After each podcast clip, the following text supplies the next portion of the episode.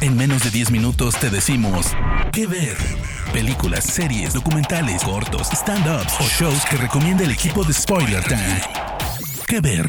En un grupo, evidentemente, las diferencias no son lo que te definen, sino las coincidencias. ¿Qué tal? Muy buenas, soy Fernando Malimovka para el podcast Que Ver de SpoilerTime.com. En este caso, para recomendar la serie Big Little Lies, que ya cuenta con dos temporadas de la plataforma HBO o HBO, como quieran, HBO Go, HBO Go. Dos temporadas donde, digamos, vemos la vida de un grupo de mujeres en eh, California en un lugar más bien, podríamos decir, clase alta, de gente acomodada, y algunas de las protagonistas sí son de la parte más trabajadora. Pero lo importante entre todo esto es, en la visión de Jean-Marc Vallée, una persona que eh, ya eh, tenemos... La verdad que yo no le, no le he encontrado una película o una obra que no me gustara de él, voy a ser absolutamente honesto. Por ejemplo, Dallas Buyers Club, Demolition, eh, Sharp Objects, eh, obviamente las dos temporadas de, Big Little Lies, Alma Salvaje, que es Wild, que es una muy buena película, con Reese Witherspoon y Laura Dern. Es una persona que más trabaja normalmente con la misma gente. La verdad es que dentro de lo que es su visión de las cosas, donde todo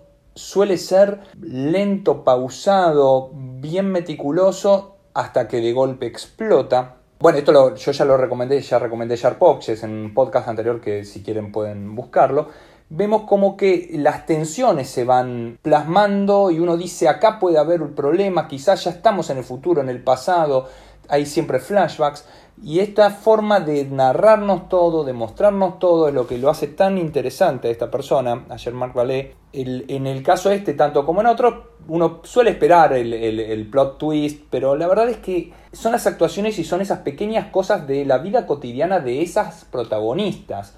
¿Qué ver?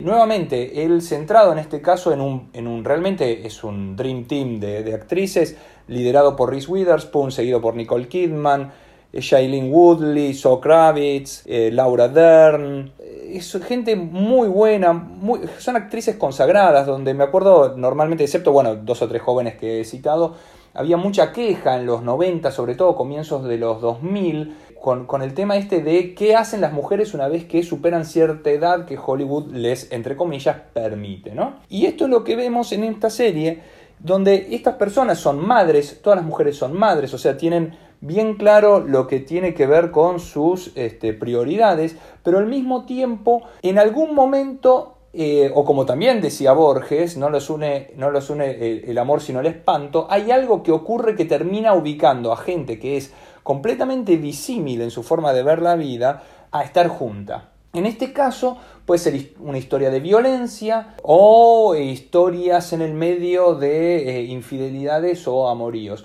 Todo dentro de una comunidad absolutamente pequeña donde eh, se sabe todo y todos se conocen. Y esta cuestión eh, en Monterrey justamente es también protagonista porque estamos hablando de una escuela estatal donde todos se conocen y donde todos se ven en algún momento, sobre todo cuando dejan o se llevan a los chicos.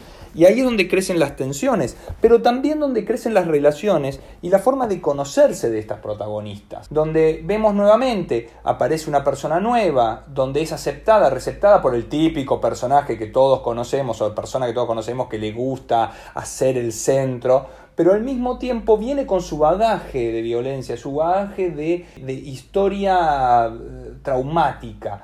Y ahí es donde vemos desarrollarse tanto en ella, que tiene por probablemente de una, una, violación, como otro que tiene que ver con violencia dentro de la pareja, como otro que tiene que ver con su relación con su marido actual, su relación con su marido anterior, que a su vez está casado con eh, Zoe Kravitz. ¿Qué ver? Se ven los hilos nuevamente de cómo las parejas, de cómo la gente reacciona es como que se ve como todos somos de alguna manera las marionetas de nuestros sentimientos. Y como en algún momento también se dejan de lado esas desavenencias porque en algún momento algo hay en común entre todos. Todes, todas en este caso. Y ahí es donde apunta bien claro.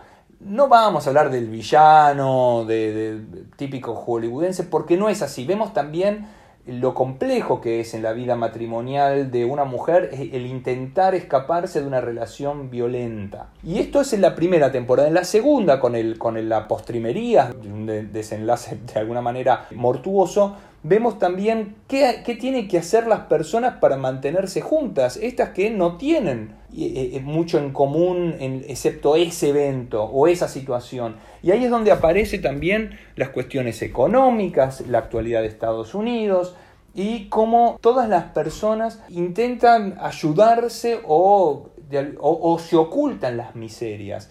Y nuevamente vemos ahí y renacen cosas y aparecen este, otros familiares y nuevas situaciones violentas también, quizá un poco, voy a ser honesto, tirada de los pelos en cuanto a lo judicial, lo legal, pero bueno, hay que darle un poco de changüí, un poquito de, digamos, de espera, un poquito de darle la ventaja a la serie, porque de última está bien resuelto. ¿Qué ver?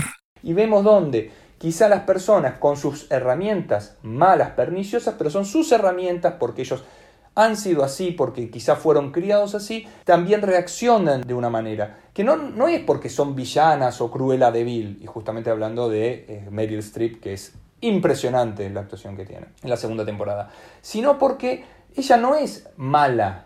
Ella lo que tiene es una herramienta incorrecta para resolver los conflictos. Lo cual tampoco le da la razón. No estamos hablando de que ella, ella estaba en lo correcto. Pero sí, justamente, en que tenemos que saber ponernos del otro lado para desarmar esa situación traumática, esa, esa, porque no es solamente este, una trompada y se terminó, un cachetazo y se terminó, sino que tiene que ver también en poder hacer un descorrimiento, un reencuadre de lo que nos están planteando nuestros adversarios para poder desarmarlos. Y ahí es donde se ven también la poca herramienta que pueden tener la, la, víctima de la violencia, de la situación violenta. Y ahí es la actuación también muy buena de Nicole Kidman.